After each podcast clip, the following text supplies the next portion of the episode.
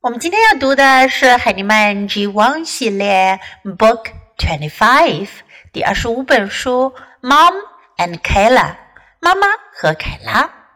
Kayla is a little girl。这本书讲的是她和妈妈的故事。First, let's listen to the story. Mom and Kayla. Mom has a hat. Kayla has a hat too. Mom has a jacket. Kayla has a jacket too. Mom has pants. Kayla has pants too. Mom has big boots. Kayla has little boots. Mom has a dog. Kayla has a dog too. Mom has a big hose. Kayla has a little hose. Mom has a truck. Kayla has a truck too. Mom looks like Kayla. Kayla looks like Mom. 在这个故事中，我们用到的主要句型呢是 Mom has，妈妈有。Has is the third person singular of have. Has 是 have 的第三人称单数。什么叫第三人称？The third singular 第三人称呀，就是指我和你之外的人称，也就是他、他、他。在汉语中，他、他、他有三种不同的写法，分别是男旁他、女旁他和宝盖头的他哟。而在英文中，这三个他分别对应 he、she 和 it。当我们碰到 he、she、it。或者他们代表的人做主语的时候呢，我们就需要用 has。Mom has，妈妈有。Kayla has a jacket too。在这里，Kayla has 后面加了一个 too，表示也同样。Kayla 也有，Kayla 同样有。一般当我们使用 to 的时候呢，会在 to 前面加上一个逗号。这是我们今天要学到的第二个句型。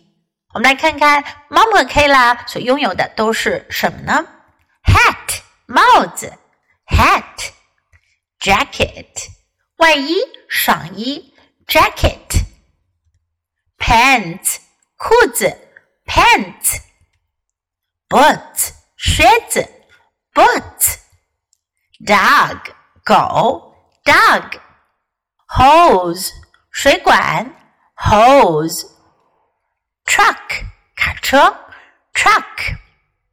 最后我们看到这里说，Mom looks like Kayla，我们又学到一个新的表达哟，looks like 看起来像。当我们想要表达某某人看起来像另外一个人的时候，我们就可以用哒哒哒，looks like 哒哒哒。Mom looks like Kayla，Kayla looks like Mom。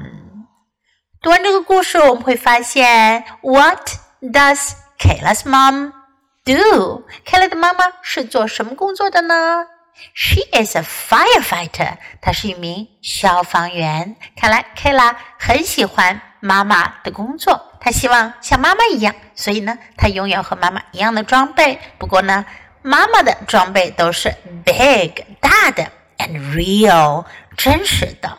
而 Kayla 的装备呢是 little 小的，and some of them are not real，其中一些并不是真的。比如像 Kayla 的狗，it's not a real dog，it's a toy dog。Okay, now let's read the book together, sentence by sentence. Mom and Kayla.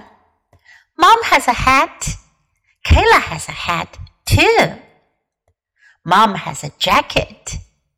Kayla has a jacket too. Mom has pants. Kayla has pants too. Mom has big boots. Kayla has little boots. Mom has a dog. Kayla has a dog too. Mom has a big hose. Kayla has a little hose. Mom has a truck. Kayla has a truck too. Mom looks like Kayla. Kayla looks like mom. OK，今天的绘本我们就读到这里。Until next time, goodbye.